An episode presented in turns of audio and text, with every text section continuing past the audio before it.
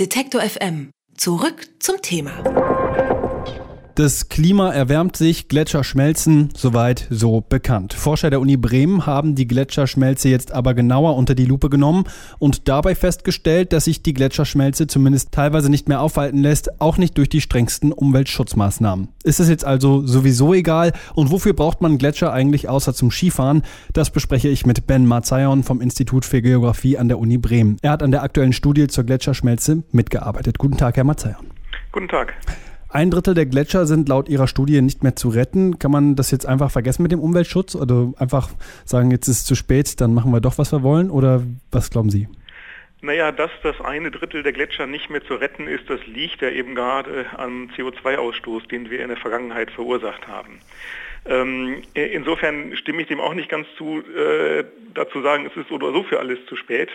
Das Problem ist viel eher, dass wir dazu neigen, die Zeitskalen zu unterschätzen. Dass die Gletscher jetzt im Moment schmelzen, das liegt daran, dass wir auch schon vor 100 Jahren angefangen haben, CO2 auszustoßen.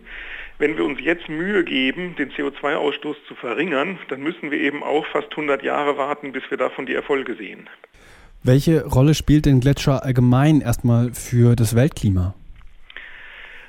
Die Gletscher sind vor allem deswegen interessant, weil sie einen großen Beitrag zum Anstieg des Meeresspiegels leisten. Der Meeresspiegel steigt im Moment ungefähr drei Millimeter jedes Jahr.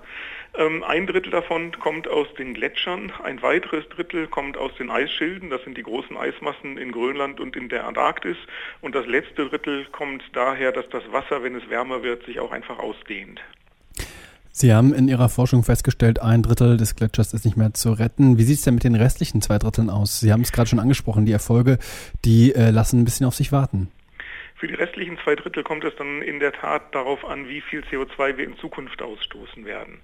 Ähm, wenn wir ungebremst weiter CO2 ausstoßen, dann ist es tatsächlich so, dass langfristig, und langfristig bedeutet jetzt durchaus mehr als die nächsten 100 Jahre, nur noch sehr wenig Eis übrig bleiben wird. Wir haben aber auch die Möglichkeit, mehr als die Hälfte des Eises insgesamt zu retten, und zwar dann, wenn wir dieses sogenannte anderthalb Grad Ziel erreichen. Das heißt, das Ziel, auf das sich die Nationen der Welt in Paris beim großen Klimagipfel geeinigt haben, die Erwärmung der Erde auf anderthalb Grad über den vorindustriellen Temperaturen zu begrenzen. Jetzt äh, sind diese Bilder von schmelzenden Gletschern etwas, das kennt man, das hat man schon mal gesehen. Wie überraschend sind denn dann solche Ergebnisse eigentlich, dass es schon ein Drittel dieser ganzen Eismasse ja, verloren ist? Ich glaube, für Wissenschaftler, die sich mit dem Thema beschäftigen, ist das gar nicht so überraschend. Vielleicht in der tatsächlichen Größe des Problems, dass es tatsächlich ein Drittel des Eises ist. Man kann das aber letztendlich auch als Laie eigentlich sehen. Wenn man zum Beispiel in den Ostalpen im Spätsommer wandern geht, dann sieht man häufig, dass die Gletscher schon keine Schneeauflage mehr haben. Wenn die keine Schneeauflage haben, dann fehlt ihnen das Nährgebiet. Das heißt, es wird im Winter nicht genug Schnee nachgeliefert und ein Gletscher ohne Schneeauflage ist über kurz oder lang verloren. Es ist dann eine Frage der Zeit, wie lange es dauert, bis das Eis komplett verschwindet. Aber das ist tatsächlich was, was man auch mit bloßem Auge sehen kann. Wenn man das so einfach sehen kann und wenn das so spürbar ist, das ist zwar nicht vor der Haustür, aber wie gesagt, wir sehen das, warum äh, tut man sich dann so schwer damit, darauf zu reagieren? Was glauben Sie? Na, ich glaube, spielen da unterschiedliche Faktoren eine Rolle. Es ist ja auch zum Teil gar nicht einfach, den CO2-Ausstoß zu vermindern, wenn man so an das private Leben denkt.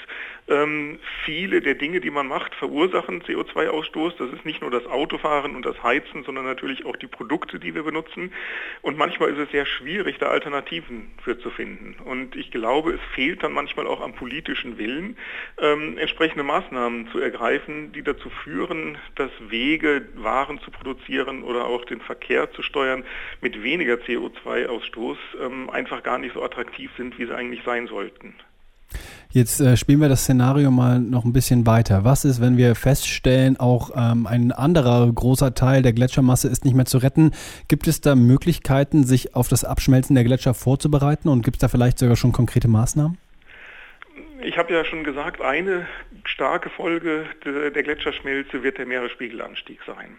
Ähm, das gleiche Argument für die Gletscher gilt im Prinzip auch für die Ausdehnung des Ozeanwassers, das durch die Erwärmung äh, erfolgt. Ähm, und genauso gilt das auch für Grönland und die Antarktis. Das heißt, wir wissen mit großer Sicherheit, dass der Meeresspiegel nicht nur in diesem Jahrhundert weiter ansteigen wird, sondern auch in den folgenden Jahrhunderten. Und das bedeutet, dass es eigentlich jedem Land anzuraten ist, sich auf entsprechende Küstenschutzmaßnahmen einzustellen. Es ist ziemlich egal, was wir mit dem Ausstoß von CO2 machen. Der Meeresspiegel wird auf jeden Fall weiter steigen. Wir können über den CO2-Ausstoß nur steuern, wie schnell das Ganze gehen wird. Das heißt, äh, der Plan für die Zukunft muss sein, Klimaziele von Paris unbedingt einhalten, um das Klima, um das Gletscher, Gletscherschmelzen so gering wie möglich zu halten. Das wird sehr schwierig sein, die Klimaziele einzuhalten.